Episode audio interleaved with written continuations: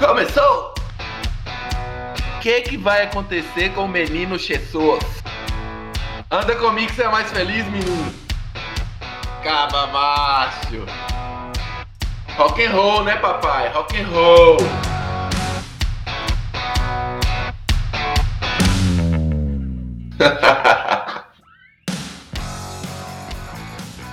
Então tá, estamos chegando para um segundo Podes Crer. E aí, Montanha, como é que foi o feedback do primeiro aí? É muito positivo, na verdade. Inclusive, hoje, uma das notícias a ser discutida foi enviada pelo nosso querido professor Ricardo Ribeiro, mundialmente conhecido como Animarley, lá de Sete Lagoas. Grande abraço. Só pelo nome me parece ser um figuraça.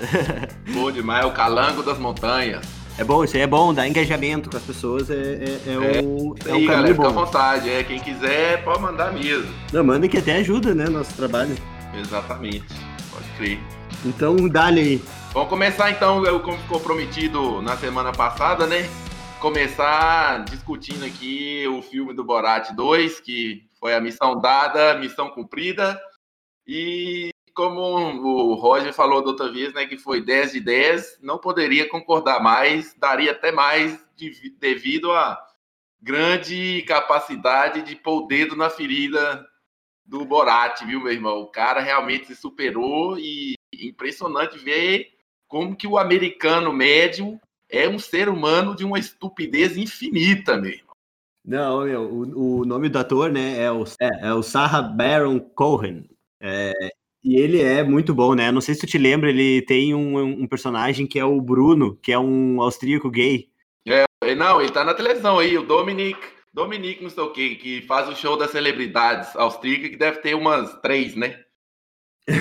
Total. Mas, é, enfim, e eu tava ouvindo um vídeo, porque mesmo uma, uma crítica tão genial que é o que ele faz, ele, o, o que, que o personagem dele faz é provocar nas pessoas até que ponto o preconceito delas vai, entendeu? Até que ponto as pessoas aceitam que os limites sejam expandidos das situações. E isso para mim é genial porque ele consegue fazer crítica ao que ele quiser com esse exercício. E tanto que ele já teve o um personagem gay lá que tentava puxar as, as boundaries. Os, os limites mesmo, né? Os limites sociais do, do, do, da homofobia, daí tem todo o negócio contra que ele puxa os limites sociais do Islã muita coisa de feminismo nesse filme também, muito bem colocado. Exato. É... O negócio é esse, né? Ele vai onde que a maioria do pessoal não tem coragem. De, é para arrebentar mesmo, é, é sem dó. E de maneira brilhante, né? Porque ele, mesmo sendo muito estranho algumas cenas, ainda existe uma simpatia pelo personagem. É impressionante, é impressionante. Sim, e tem, tem um. É, foi o ponto mais discutido do filme, né? Sem dar grandes spoilers aqui em relação à cena com o ex-prefeito de Nova York, o grande apoiador de McDonald Trump, né? que é o Rudolph Giuliani, tem algo de, de malicioso também no formato dele, né? Mas ele tá pensado é para isso mesmo, é para explodir a Babilônia. Mesmo. É, não, nesse sentido, eu vi até alguém falando que ele tinha prometido nunca mais fazer o Borat. Tanto que o primeiro filme foi em 2006, né? Não ele faz essa comparação no filme. E ele só topou reativar o personagem para fazer uma crítica política como parte de campanha, entendeu? Contra o Trump. É uma campanha descarada Exato. contra o Trump, né? E tudo bem, é, eu, eu vou dizer, para mim foi uma campanha ótima contra o Trump. Eu acho que deve ter tido um efeito bem grande aí no pessoal. Algum efeito com certeza teve. Sim, tomara, é claro. Não, e, e muito interessante ver todas as nuances desse projeto dele, né? Que no começo até o próprio povo do, e o governo do Cazaquistão ficaram muito puto com ele e tal, não sei o que. E depois eles entenderam a velha máxima do marketing que qual, até uma má notícia é uma boa ferramenta de marketing, né? Então hoje em dia eles já usam o, slogan Cazaquistão Nice, Very nice como o slogan do país, né? Para atrair turismo e tal. É, Very ó, nice. Exatamente. High five. High five. É, muito doido. bom. É, então, assim, muito, muito bom. Eu recomendo para todo mundo aí assistir. Tem realmente cenas que são um pouco desconfortáveis, mas nada também que uma pessoa com mais de 12 anos de idade não, não consiga suportar. Exato, exatamente. E já então, Roger, você finalizando aqui a parte que estava pendente, se você me dá a permissão aqui, eu já, já vou trazer a primeira notícia, que essa, meu irmão, essa semana realmente não tem como não ser ela de umas, né? Que foi outra vez, lamentavelmente, o atentado terrorista em Nice, na França, né? Que é uma história que tem um começo, se eu não me engano, 2017, quando a revista de sátira da França, Charlie Hebdo, faz a charge de Mohammed, né? E falando, fazendo uma alusão que ele é um ursinho gay. E desde aí, então, começa uma, uma fricção grande nesse sentido. E esse ano, algumas semanas atrás, um professor, não sei gostar da França, que foi utilizar essa caricatura como aula de expressão de liberdade. Um dos alunos era da Chechênia, muçulmano radicalizado, simplesmente durante a classe decapitou o professor. E aí já tomou uma outra proporção, porque o, o primeiro-ministro da França tomou as dores, obviamente, já criou uma treta né, com o pessoal da Turquia, que é o Erdogan lá, que é o. Meu Deus do céu, é, não tem nem palavra para descrever ele. Porque é muito, muito, muito Darth Vader. Exatamente. E aí, mano, o que, que rolou? Aí depois dessa fricção política num nível tão alto, o pessoal se sentiu aí mais ou menos, né, empoderado para ir na rua e fazer a vingança com as próprias mãos, o que, né, que nunca foi uma boa ideia, né? A velha máxima olho por olho e no final estamos todos cegos. É complicado, né? Então aí mais uma vez, sem querer voltar no tópico do episódio anterior, vamos ter que tocar na questão da religião, né? Infelizmente. Então assim, é, de maneira para não ser chato, é muito simples na minha maneira de ver as coisas. Discutir o que é Deus para um animal que não consegue ver a mais de 100 metros de distância e um burro escuta melhor que a gente, não tem nem por que achar que vai entender o que é Deus, se ele existe ou não. Então, essa discussão nem entra nela. Agora, religião, né, meu amigo? Independente que seja católica, muçulmana, é, eu sei como eu também conhecemos muitos muçulmanos que são igual muitos católicos, bebe, trai a mulher, é, faz de tudo, tá nem aí, meu irmão. Né, tá nem aí. Então, assim, a gente tem que se concentrar mesmo no dogma do que é a religião, né? E aí acaba que essa briga entre os católicos e os muçulmanos me parece extremamente ridícula, porque é como se fosse duas crianças brigando para ver quem tem um amigo imaginário mais poderoso. Né? Difícil.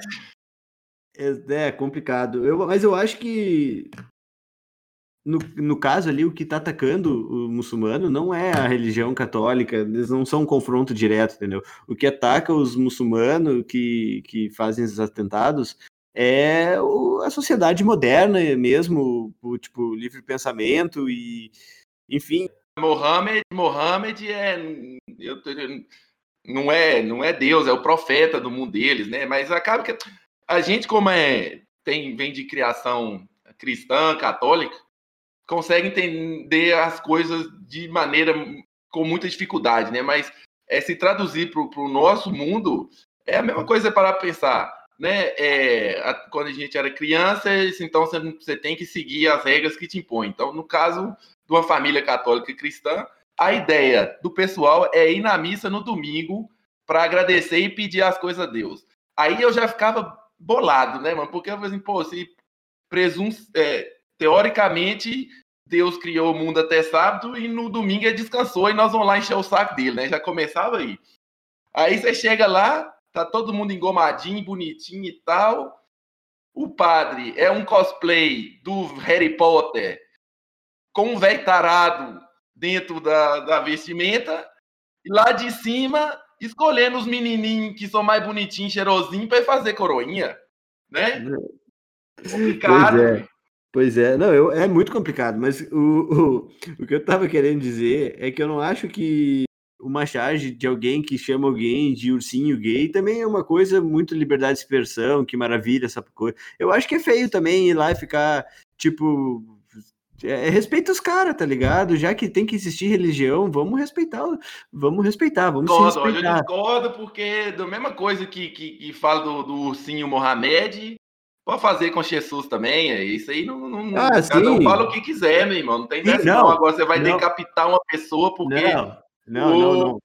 personagem da ficção religiosa? Não, pau no cu do decapitador, com certeza, com certeza. O que eu tô dizendo é que, pá, os caras, se já tinha sido banido, se já tinha dado merda, já tinha dado atentado terrorista, o cara podia ter sido mais esperto. Vamos dizer assim, ele não tem a culpa, é que, mas é que nem o cara que, sei lá, foi andar na, foi fazer naquela época que tava rolando aquelas fotos plank que os caras ficavam na horizontal assim, e várias pessoas morreram porque iam num penhasco tentar ficar plank, tá ligado?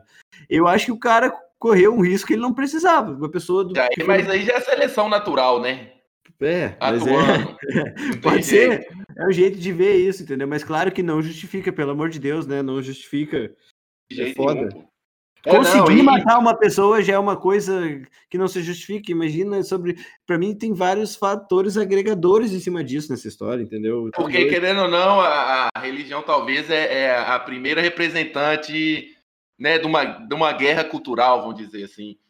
Né, o grande argumento é, né, é morrer em nome da causa, chegar no paraíso e receber 40 virgens. Só que o cara chega no Brasil, meu irmão, ele vai parar pra pensar e falar assim, né? Pô, eu vou ter 40 virgem, mas aqui eu tenho 50 mil piriguete. ah, não vou mexer com esse trem de lá, não, viu, mano? Nem mexer com esse trem de explodir, não. Vou, vou comer as piriguetes aqui mesmo, muito melhor. Ué. Agora já, né? Expresso. Não precisa é, nem ué. esperar para trabalhar e depois se pá, né? É, exato. Vai, vai que eu, quando eu passo da, do outro lado da vida, eu perco o poder de direção. Vou ter 40 vidas e você é o eunuco do harém celestial. E é isso, né, mas assim, então, só para resumir esse primeiro ponto aqui. É isso, acaba que é, eu sou da opinião muito ferrenha que a questão da, da, religião, primeiro e maior problema, é um limitante, te faz preguiçoso, te tira toda a curiosidade de aprender realmente das questões existenciais, de onde, de onde eu vim, para onde eu vou e quem sou eu, tudo isso e te entrega um pacote de dados é, igual da, da Oi, né? É, só de entrar no e-mail já tem que comprar outro, é, o pré-pago talvez. Tem jeito. Uma coisa que eu, um exercício que eu acho interessante é tu pegar exatamente as perguntas dessas das religiões e tu ir atrás das tuas respostas e não comprar esse pacote, né? Mas as perguntas que eles fazem são muito boas, entendeu? Se tu Exato. pensar como um organizado de perguntas, os, os pacotes religiosos como perguntas é uma seleção de milhares de anos de pessoas tentando entender pessoas e tudo mais. E, e, e aqui, acaba que uma é a spin-off da outra. Exatamente, exatamente. Então, elas, é, o, entre o muçulmano e os judeus, que estão dando bombom no outro aí há mil anos, é,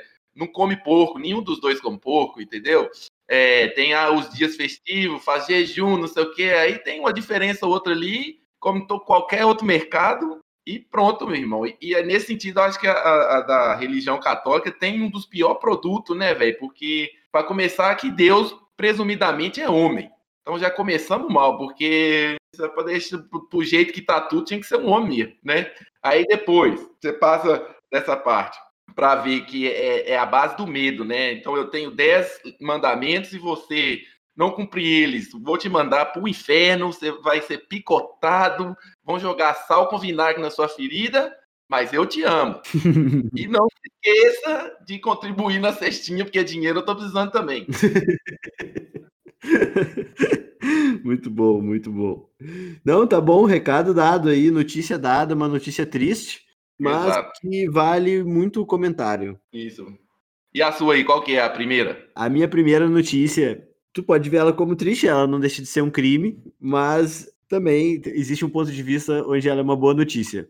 Um hacker roubou milhões de dólares do Partido Republicano de Wisconsin e que fica em cima de Illinois, Illinois ali, que é onde é Chicago, Chicago, hum. Illinois.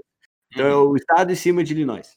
Tem esse, esse estado que eu nunca ouvi falar. É, esse estado é muito importante na matemática maluca lá das eleições americanas, porque funciona diferente a contagem deles. E se tu ganhar no estado, conta um certo ponto. Tem estados que contam mais pontos, estados que contam menos pontos, por causa de outra regra maluca. Uh, enfim, isso é, nessa estratégia, nesse jogo, uh, é um estado muito importante. Então, é meio que. Eu achei interessante essa notícia, porque é meio que um, um justiceiro virtual Exato. roubando do partido que ele não gosta e conseguindo aí talvez ter algum impacto, porque tu imagina milhões de dólares a menos em campanha, provavelmente é menos pessoas sendo mudando de ideia para votar nos caras, sei lá. E E eu achei isso muito interessante, essa notícia. Eu falei, não, vou ter que trazer essa. Muito boa. E aqui, eu já, eu já falo que, no meu ponto de vista, é uma notícia maravilhosa. Coisa maravilhosa. Eu simpatizei muito, como já deu para ver aí. É, os, os hackers são os, os meus maiores ídolos, principalmente a galera do Anonymous, que realmente toca o puteiro, meu irmão. E são invisíveis ninguém sabe quem que é e, e rebenta, vai mesmo. Então, assim, precisamos mais hackers como esse. Você aí no Brasil, dos quatro ouvintes que temos, quiser fazer isso, por favor, te peço encarecidamente. Vamos fazer a inquisição digital dos ratos políticos. Pois é, né? Agora eu fiquei pensando, podia ter um, um Patreon, sabe? Patreon, tipo aquele que, que, a galera se junta para apoiar alguém para ficar trabalhando. Um Patreon dos anônimos aí. Até que ideia boa. Ele é só dá. Se eles dessem um relatóriozinho assim, bah, esse mês nós fudemos esses caras aqui, ó. Aí fica a ideia aí pro, pro mundo hacker trabalhar com mais marketing ainda para trazer mais grana. Exatamente. Não, e, e, é e pertinente, muito pertinente a notícia, porque no 3 de novembro a eleição, né? Exato. Estamos a pouquíssimo tempo das eleições. Exato. Então, assim, tomara que os democratas outra vez tirem né, o orangotango laranja do tupete falso, vaza. E isso para o Brasil é muito bom, velho, porque ele legitimiza muito a desgraça do Bolsonaro. Né? Se o Trump não tivesse ganhado nos Estados Unidos, provavelmente o Bolsonaro não tinha ganho no Brasil. Bah, não sei, não sei, viu? Eu, é... eu acho que é muito único o cenário, brother. Mas uhum. é mais um colabora, que eu acho que colabora, mas não é um um, um para um assim. Não, é sim, sim, mas perde força, né? E qualquer coisa que já atua nesse sentido já é muito positiva. É, e aí só, só para dar mais então algumas informações sobre esse hackeamento. Como que ele funcionou? Geralmente a gente pensa num hacker lá, o cara de capuz no porão, né? Fazendo o que tem que fazer numa tela preta com as coisas da Matrix caindo assim, verde, as letrinhas. Só que esse cara, ele basicamente fez um golpe que já tinha sido feito em 2017 quase qualquer pessoa pode fazer. Aí agora eu fiquei curioso. Conta que eu quero aprender também. Tô precisando de uns milhões de dólares, menino. Não, o que ele fez foi fazer algum tipo de organização, tipo, sei lá, se ele fez um site oficial, um sitezinho ali é, de alguma empresa, e vamos dizer assim, empresa ABC, organizadores de evento, entendeu? Organização não sei do que. E aí ela, ele ou o grupo, né? Não se sabe, nunca se sabe se é uma pessoa ou se é um grupo, começou a mandar em voz, mandar as contas pro partido. E como o partido está em época de campanha, gastando com um monte de coisa, eles foram pagando aquelas contas que iam chegando. E, Nossa, e aí for, e eles foram pegando dinheiro, e óbvio que as contas eram daí conta de laranja, de outra coisa, isso não é muito difícil de fazer. E, e é isso aí, o dinheiro já agora deu 300 pulos financeiro, não tem mais como seguir, para seguir isso aí vai demorar muitos anos, nunca os hackers vão ser pego, porque ser hacker é só é muito sobre usar essa matemática do, do da engenharia social. O mundo digital é desorganizado o suficiente para nunca conseguir me pegar. É, agora, é, temos má notícias para os hackers brasileiros, né, mano? Porque essa tática no Brasil, o cara manda a fatura, vai receber, se receber em 2160. Mas lá do Estados galera, não vai rolar no Brasil, vai é, mal. No, no, Brasil não vai rolar. Mas então, esse golpe já tinha sido aplicado de uma forma bem grande antes, é, em 2017, contra o Google e contra o Facebook ao mesmo tempo. E o Google e o Facebook, eles não foram milhões que roubaram deles, foram centenas de milhões. Então, tipo, 2017 teve um caso muito famoso sobre esse mesmo golpe de ficar mandando as contas e a empresa é tão rica e paga tanta conta que eles só pagam. Eles nem vê, ninguém vê direito uh, qual que era aquela conta. E agora teve aí contra o Partido Republicano sensacional. E provavelmente foi o mesmo grupo ou a mesma pessoa. Parabéns para eles. Quem, independente quem sejam, parabéns. Vocês são responsáveis pela, pra, por manter uma certa esper, esperança na humanidade. Sempre há uma contra-resposta a todo o prejuízo causado pelos políticos malditos que estão aí, nossa senhora, muitos centenas de anos fudendo a nossa vida. Então é isso aí, essa era a minha, minha notícia embasada em comentários. Muito bem. Agora chega, essa aqui é para você, hein, Roger, porque essa a, a notícia que eu recebi do professor Annie Marley ela é, vai muito além do meu conhecimento. Eu espero que você aí segura a onda, porque é o seguinte. Pressão aí, olha a É, exatamente. Essa semana, ou melhor, esse mês, físicos controlam interação de cristais de tempo pela primeira vez, sendo que foi descoberto o cristal do tempo em 2017. Chupa essa manga, negão. Caralho, vamos ver. Isso aqui vai exigir que eu dê um Google, pelo menos. vamos ver aqui como é que é cristais, como é que é inglês isso aí. É, não, tá é em português que ele mandou para mim mesmo. Já, já comecei a desconfiar. Não, não, não, mas eu fiz o, o fact check dela. E, e, o professor Animal é doutorando da UFMG, né? Então ele não ia dar, ia dar é, tiro no, no escuro, não. Não, não, boto, não, não quis desmerecer o parceiro aí. Só foi mais para não perder piada. É, não, não, isso aí você já edita para não dar, dar treta. É conquista abre possibilidades para o processamento quântico de informações. Nu!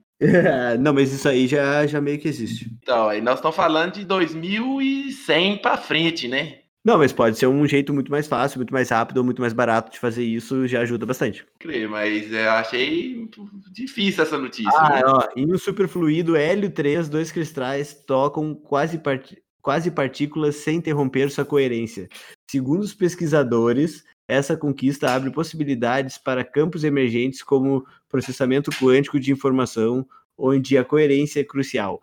Muito legal, cara, muito legal. Olha, se isso aqui, se isso for verdade, isso parece ser verdade, é uma tecnologia mais aí, muito interessante. Processamento quântico, eu não sei se eu tenho tempo para explicar aqui no, em poucas palavras, mas tu imagina várias motos indo numa estrada assim. Cada moto é como se fosse um pacotinho. E a gente processa essas motos uh, linearmente, uma atrás da outra, uma por vez. É assim que a gente processa as coisas hoje. O uhum. processamento uhum. quântico, ele é como se fosse mega navios uh, de carga ao invés de motos, em velocidade de motos, e, ao, e, e, sendo analisados, vamos dizer assim, ó, tomando bafômetro ao mesmo tempo. Tá. Então, tá. é, muito bom, entendeu? É uma coisa muito boa que tem bastante potencial para mudar bastante na nossa, bastante coisa na nossa rotina e na nossa vida e na pesquisa e na ciência. É uma área muito interessante. O grande problema dessa área é a galera conseguir programar para isso, mas isso vai ser outra história. É, e o que eu queria comentar sobre esse pouco que eu consegui ler aqui, que eu achei interessante, é que precisa estar tá dentro de um superfluido, que é hélio 3. Uhum. E hélio 3 é uma coisa bem difícil e bem cara de se conseguir aqui na Terra. Inclusive. Mas, é, teoricamente, não é o hélio que você respira e ele te deixa com a voz de Pato Donald? É, o hélio 3, esse acho que não. Não, é o hélio, sei lá, você compra aqui na, nos mercados chineses. Ah, existe o hélio que não é hélio 3. É, existe o hélio que não é hélio 3. Esse é como se fosse uma versão do hélio que é um estado mais raro, mais difícil de ficar. E esse hélio, inclusive, ele é o que a China está buscando na Lua. A, China abertamente fala que um dos objetivos principais do programa espacial dela é ir buscar hélio 3 na Lua. Hélio 3 é uma matéria que, com algumas poucas gramas, tu consegue energizar uma cidade inteira. É uma, é uma super matéria, entendeu? É um, um super componente químico. E e a Lua é muito rica nisso, e aqui na Terra é muito caro e muito difícil de conseguir. Então, um dos interesses que a China tem é minerar a Lua, minerar esse hélio 3 na Lua aí, para poder ter. E é uma energia limpa. Esse é outro ponto muito interessante. É uma energia limpa. É tipo o que seria o equivalente a coisas nucleares hoje, só que muito melhor, muito moderno. É o coração do seu padrasto gringo Tony Stark, né? Não o coração de energia infinita. Pode ser, pode ser. é, é, uma, não, olha, não te duvido que não seja, viu? Enfim, é um super componente que dá para fazer uma super indústria de energia limpa. Só tem esse detalhe aí que tem que ser minerado na Lua. Mas a China tá já pode ficar tranquilo, pessoal. A China já tá indo lá ou não fica tranquilo. paia, né, meu irmão? Os chineses são são, são foda. E eles falam é... abertamente sobre isso. Eles falam abertamente, ó, nós estamos indo lá na Lua fazer isso. E já tem a sonda deles, está chegando logo, logo lá. Vai nos próximos anos da astronomia aí, os próximos cinco anos, pode ter certeza que nós vamos estar tá ouvindo falar mais da Lua, viu? O que me chama muita atenção nisso aí é o uso do termo cristais de tempo, né? Que, que mas é um, tentando entender melhor aqui a coisa é, é um pouco um, capicioso esse termo, porque realmente não tem nada a ver com o tempo, como a gente entende o que é o tempo, né? Mas pelas oscilações chamadas de tic-tac são travadas em uma frequência particular e regular. Pô, essa aí acho que é... obrigado para quem mandou essa notícia. Muito bom, eu adorei ela. Professor de universidade manda notícia dessa que rebenta minhas duas pernas. Nem caminho mais. Não, mas que bom, que bom que eu consigo quebrar teu, teu galho aí. Graças a Deus, né? Fazendo aqui. Esse também tem um feedback. Você fala muito graças a Deus, mas eu falei, claro aí. Se eu tô arrebentando a, a imagem dele o tempo inteiro, uma hora tem que, né? Fazer um, uma meia-culpa, pô. É o relacionamento de amor e ódio com Deus. É, exatamente. o clássico brasileiro ateu, né? Exato. Já tá no código fonte. Mas eu quero ler mais sobre essa notícia depois, cara. Eu, eu, li só um pouco aqui, porque não é o tipo de, não é o tipo de coisa que o cara lê cinco minutos e entendeu tudo também. Tem que dar. Ah. Eu, eu li agora rapidinho, comentei ali o que eu achei interessante sobre o Hélio 3, eh, que é um, seria um fator limitador, né, de uma super escala dessa tecnologia, vamos dizer assim, hoje. Mas muito interessante, muito interessante. Não, e vale o exercício do aprendizado, né? Que nós estamos aqui fazendo essa bobagem aqui, é para isso mesmo. Muito massa. Às vezes os caras descobrem o negócio, daqui a cinco anos usam, mas quando usam, usam com os dois pés, usam para valer. Exato, é igual a indústria do, do, da farmacêutica, né? Vai procurar a cura da diabetes enquanto Viagra, porque o paciente só fica com a pistola dura por 12 horas. É isso aí mesmo. Depois daí cria-se uma utilidade, né? Exatamente. Alguma coisa dá um jeito. E já puxando o gancho aqui da, da notícia da farmácia, a minha última notícia para o episódio de hoje, ela é simplesmente inacreditável do tamanho da cara de pau do senhor Nicolás Maduro, presidente ditador vagabundo da Venezuela. Sai e diz que a Venezuela encontrou não a vacina, mas a cura para o Covid. Meu irmão, quando eu li esse negócio, primeiro deu vontade de rir, e depois o primeiro pensamento que veio na minha cabeça foi assim, mano, você não tem dinheiro para comprar papel higiênico para limpar seu rabo. não tem energia elétrica nem para acender as luzes do laboratório e vai me falar que encontrou a cura do Covid, meu? É muito filha da puta, né? Esse aí, meu Deus. Cara de pau. É, então assim, é, é o que tá rolando muito esse, nesses tempos tão trevosos que vivemos, né? Todo mundo está querendo também fazer uma autopromoção, né? Primeiro foi o senhor Vladimir Putin com a, com a vacina Sputnik 1, que já é né, uma, uma provocação para os nossos amigos da Gringolândia. E agora sai esse cara e me fala um negócio desse. O do Putin ainda respeito, porque né, Vladimir é o, o, o mais alfa macho que já pisou nesse planeta. É, cara que é, cavalga urso, pilota jato e tem as namoradas supermodelo russa de 17 anos, né? cara é cabuloso. Esse aí tem que tirar o chapéu pra ele. Repete essa parte só com 18 anos pra nós não ser. Só, só pra garantir. Ah, não, não, tem que fazer, porque é 17 mesmo. E Vladimir Putin, se você tá escutando podcast, pode, pode mandar um, um, um, é, uma entrega de sushi daqueles que você gosta de mandar que vem envenenado pro cara acordar no dia cinza. Pode matar, meu filho. ah, muito bom, velho. Muito é, bom. Quero era, Roger. Tá achando o quê, meu irmão? Nós somos criados em Sete Lagoas, meu filho. Quem é Vladimir Putin, Zé? Pois é, o, o Putin é uma viagem, né, cara? Ai, eu morri de rir aqui. Mas é surreal, velho, surreal o negócio, entendeu? Então, assim, o, aquela história, né, mano? O, o, cara que, a pessoa que chega nesse mundo, ser humano que, que tem esse prazer ou desprazer, né, de chegar na vida e sabe que ele recebeu o ticket pro show dos horrores. E se nasceu no Brasil, com certeza ele tá nas primeiras três filas e deram um caderno e um lápis para ele tomar nota ainda. Esse é o show de horrores para você, vai ser um pouquinho mais perto, pra você sentir um pouco mais a pressão. É, não, não deve ser fácil lá. No...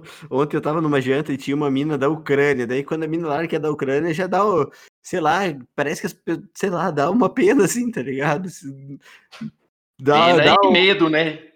É foda, velho. É medo é porque as mulheres de lá, meu irmão, nossa senhora, têm um tratamento só para contextualizar, a Ucrânia é do lado da Rússia e a Rússia está toda hora querendo pegar mais um pouquinho de território da Ucrânia e volta e meia estão se incomodando lá.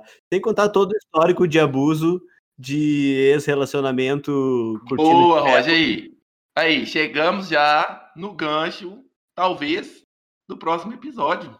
Qual? A relação muito desonesta, agressiva e invasiva da Rússia na Ucrânia. Pode ser, pode ser. Porque notícia é só procurar. Só pôr no Google toda semana o Paulo tá quebrando. Tá, podemos fazer. Podemos, eu, eu, não me importo. É, então, então é isso, né, Roger? Que a gente já, já fecha aqui o assunto da, da Venezuela, porque não tem nem muito o que falar também, né? Porque ficar dando audiência pra palhaço, não. E um cara desse, meu irmão, é sacanagem que fazem hoje em dia com o povo venezuelano, né? Nossos irmãos latinos, americanos, somos todos filhos da dor. Ponto final.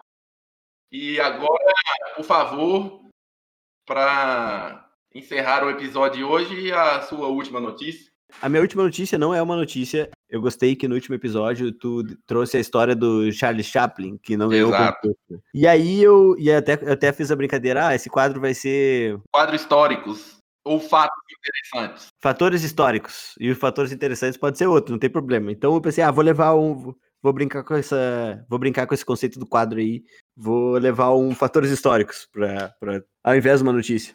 E aí, então, já que nós estamos no a gente está gravando esse podcast no dia 30 de outubro e dia 31 de outubro é Halloween. Então eu pensei. Ah, boa! Vou trazer a história do Halloween. Caralho, mano. Boa, gostei, Roger. Vamos meter o pau aí. Tudo que é para falar mal do, do costume dos estadunidenses, me chama que eu vou.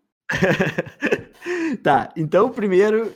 Tá, então tá. Então o Halloween, ele começou, ele tem duas origens, ele não tem uma origem. Ele é a mistura de duas coisas que estavam acontecendo na Idade Média ao mesmo tempo. Então a primeira origem dele vem das Ilhas Britânicas, que é a Irlanda, os irlandeses, os galeses, os escoceses, os ingleses. Uh, Eles tinham um festival de solstício. Uh, então, então, entre o verão e, a, e o inverno, uh, existe um solstício, que é ali o, é o ponto onde, a partir dali, vai começar a ficar frio e fudeu, vai ficar mais escuro, vai ficar mais frio, trevas. É mais ou menos me digo assim, galera, as trevas estão chegando, quem quiser meter, a hora é agora. Porque Exato. depois, quando o chegar, meu irmão, o libido geral vai, vai diminuir muito, e quem não uma namoradinha ou um namoradinho, prepara o X-Vídeo que vai cortar na alta por cinco Exatamente, exatamente. Só que na Idade Média ali, né? E, querendo ou não, o pessoal tinha passado o verão inteiro trabalhando, porque é época de lavoura, é época de colheita, é quando tem sol. Então, era também um festival que estava todo mundo comemorando que não ia precisar trabalhar tanto por um tempo. Apesar de ser mais trabalho em outros sentidos, de sobrevivência, e no sentido ali, para quem era peão, trabalhava, que era a maioria das pessoas, era o momento deles comer comida pra caralho, porque tava sobrando, porque tinha recém-colhido tudo, tentar achar namoradinha ou namoradinho. E uma das coisas que eles faziam era rituais de oferendas para espíritos pedindo não só proteção, mas também pedindo piedade, no melhor estilo magia negra, entendeu? Exato. Vamos fazer umas oferendas ali, mas isso, não julgo isso, é cultura, é, não julgo é, mesmo. não, de boa, é, o ser humano é já, já nasce bobos, não precisa fazer nada não, o ser humano já nasce todo tapaiado, não precisa fazer esforço nenhum. Não, não é esse meu ponto. O meu ponto é que já era comemorado coisas ao estilo do, do Halloween, de trevas e espíritos ah. e assombrações e tudo e, mais. E daí que vem então o termo da é, travessuras ou como é que fala? Trucos ou travessuras? Como é que é isso no Brasil que eu nem sei? Trick or treat. É. Do, doces ou travessuras? Doces ou travessuras. Aí o cara vai dar um LSD pro menino. Queria um doce, meu filho. Toma aqui, ó, o bicicletinha 2000. Hoje eu vi no Instagram um cara que tava enrolando aqueles caldo de galinha, sabe? Como é que é o nome? Tem no Sazon, numas, sim, sim, sim. Numa, nos papel de bala para dar para as crianças. Meu ídolo. Quero, eu quero saber desse cara, meu irmão. Ai, ai. Enfim, então essa é uma das origens. Essa galera aí das Ilhas Britânicas que faziam esse festival de solstício. Uhum. Porque lembrando, muito importante, muito importante destacar isso para a galera que estiver no Brasil escutando, que é, na Europa é o contrário do Brasil, né? Então, quando está entrando o verão no Brasil, que é o caso agora, na Europa está entrando o inverno. E uhum. ao contrário. É, no caso dessa primeira influência aí, essa cultura, essas tradições, essa cultura funciona só no hemisfério norte, tá? É a canalice do negócio, né? A mesma coisa acontece com o Natal, você, né? Principalmente criança vai no shopping ali, Papai Noel cheio de neve e tal. Você, uai, mas que Papai Noel é padeiro, mexendo com farinha de trigo, porque nesse calor aqui não vai ter neve. Tem base, não. Essa primeira origem, eh, esse festival que eu tô nomeando se chama Samhain. É o Festival de Samhain, é o nome, tá? Okay. Então, seguindo a história, a segunda origem vem de ninguém mais, ninguém menos que a própria Igreja Católica Romana. Que eles tinham o dia de todos os santos. Era em uma data e eles deram uma leve mudada ali para essa outra data. E aí, para competir com o festival de Samhain, os católicos trouxeram o feriado do Dia de Todos os Santos para perto do Samhain, para fazer uma competição de feriado com os pagãos, com a cultura. É, aí já viu, né, é. velho? Não tem como competir com o menino Jesus, que já vai chegar ali o menino Jesus, velho. Ele tem a, a, fantasia mais doida do Halloween, meu irmão. Ele já chega crucificado, sangrando, e, e de quebra na safadeza de tanga para se for rolar um boquetinho, tá fácil.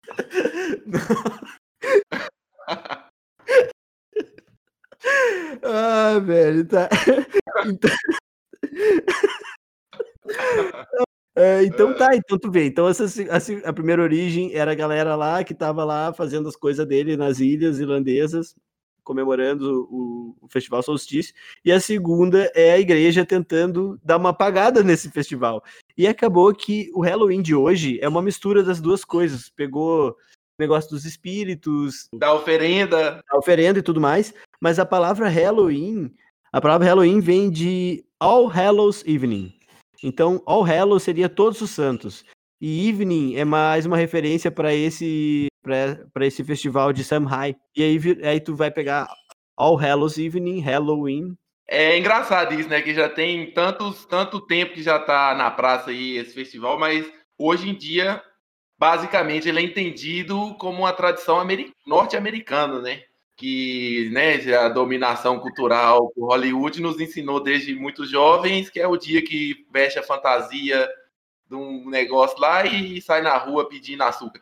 Que, que é a viagem do negócio, né, meu irmão? Mas é o pessoal das Ilhas Britânicas, eles são os, os antepassados dos americanos, né? Eles são os, é o povo de origem, né? Do, pelo menos de uma boa parte.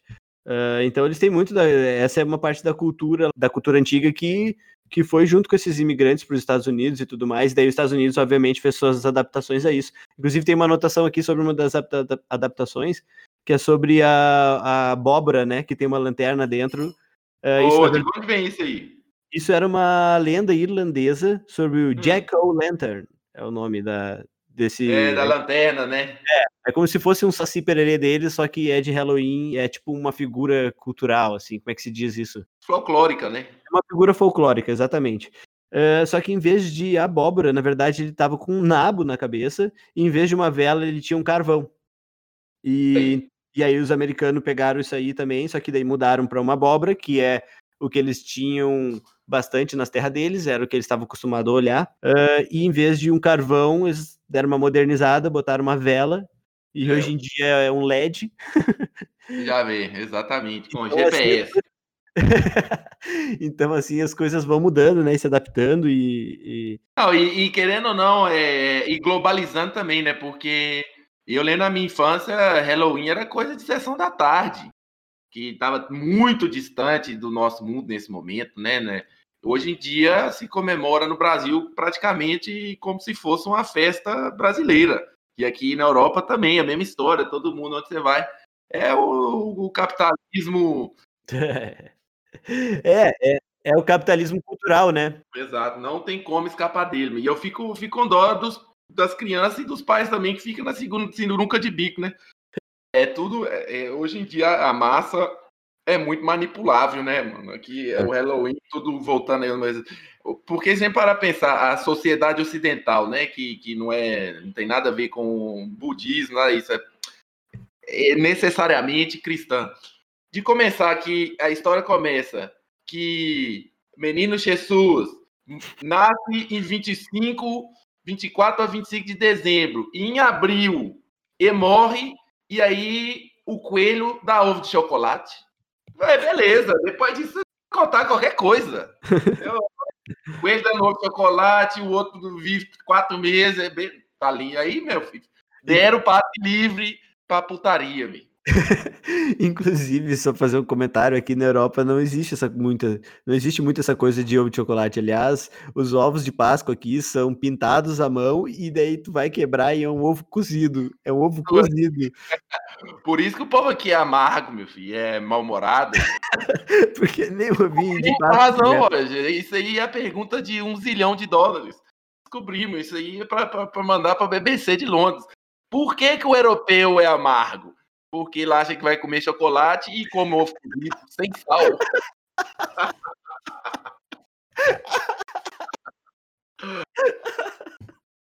prêmio Nobel, prêmio Nobel para esse podcast. Viu? Muito bom. Mas é isso aí. E só para concluir, então, a minha ideia, uh, o que eu, qual a minha crítica sobre Halloween no Brasil é que, pô, no fundo ali, pelo que eu entendi vendo a história, é que é um festival de solstício do calor para o frio. E nessa época, nós estamos indo do frio para o calor no Brasil. Frio, entre aspas, né? Do, do calor para o mais calor. É, perfeito, perfeito. É que eu sou do sul e no sul fica frio. Lá, fica frio. Onde é. eu sou, meu, tem disso, não. Perfeito, perfeito. De, de, qualquer forma, não faz sentido, entendeu? Não faz sentido ir do calor para o mais calor. É um festival de ir para o calor, para as trevas do inverno, e a gente sabe que aqui o inverno tem pelo, é, menos, bem menos sol do que o normal, e é trevas. O monte que me ensinou essa expressão, trevas. Trevas, exatamente. É, dia 2 de novembro, escapa o dragão de gelo do Game of Thrones e passa soltando bafo para todo lado aqui. Congela até os badalos do guerreiro. Pois é, e aí eu acho que se é uma coisa que na sua essência era para comemorar essa transição do calor para o frio e esse senti e todos os sentimentos que uma transição dessa traz e mudanças na vida das pessoas, na rotina e tudo mais, eu fico eu, eu acho meio bobo assim a galera comemorar no Brasil, porque nem sabe, na verdade, né? Mas, fazer festa, Exato, é, o brasileiro gosta da putaria, é. exatamente. Qualquer tá festa, confusão é com nós mesmos. Exato, não que não tô votando contra o encerramento do Halloween, continuo fazendo festa. Não, eu, tô, eu, tô, eu tô votando sim, eu quero que o Halloween no Brasil seja usando a mula sem cabeça. É, isso seria legal, isso seria muito legal, se, se começasse a destacar, porque o, o, Brasil tem umas histórias culturais... Não, demais, o Brasil, meu, meu sonho... Tem uma cultura muito dia... foda, muito rica e que não é valorizada, cara, isso Exato. Vou, vou jogar para a entropia do universo agora, essa, essa ideia, Roger.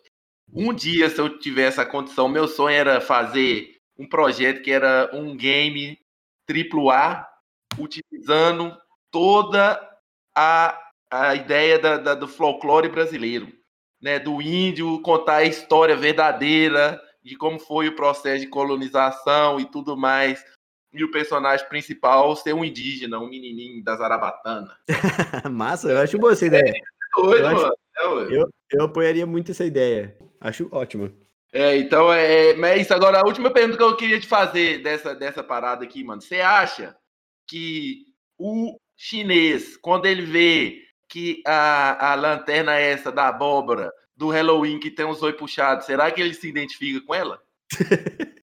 Oh, nós dominamos o mundo mesmo, olha. Todo mundo já está usando até a nossa smiley face aí. ai, ai. Então, com, com a notícia do Halloween, né? Não vou desejar feliz Halloween para ninguém.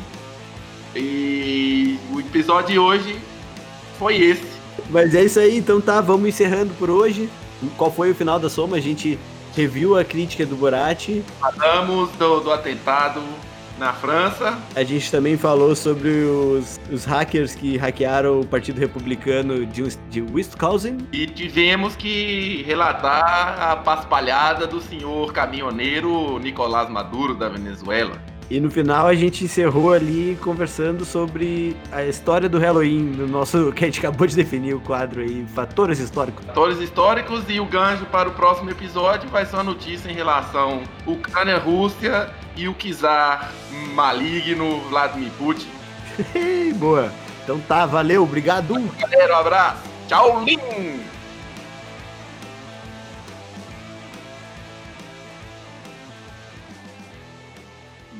Essa eu não sei se dá pra publicar. Publica, não, Roger. O que, isso aqui você pode falar assim, ó. O que eu falo é pra publicar, me.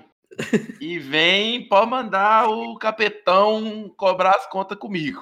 Problema não. Beleza.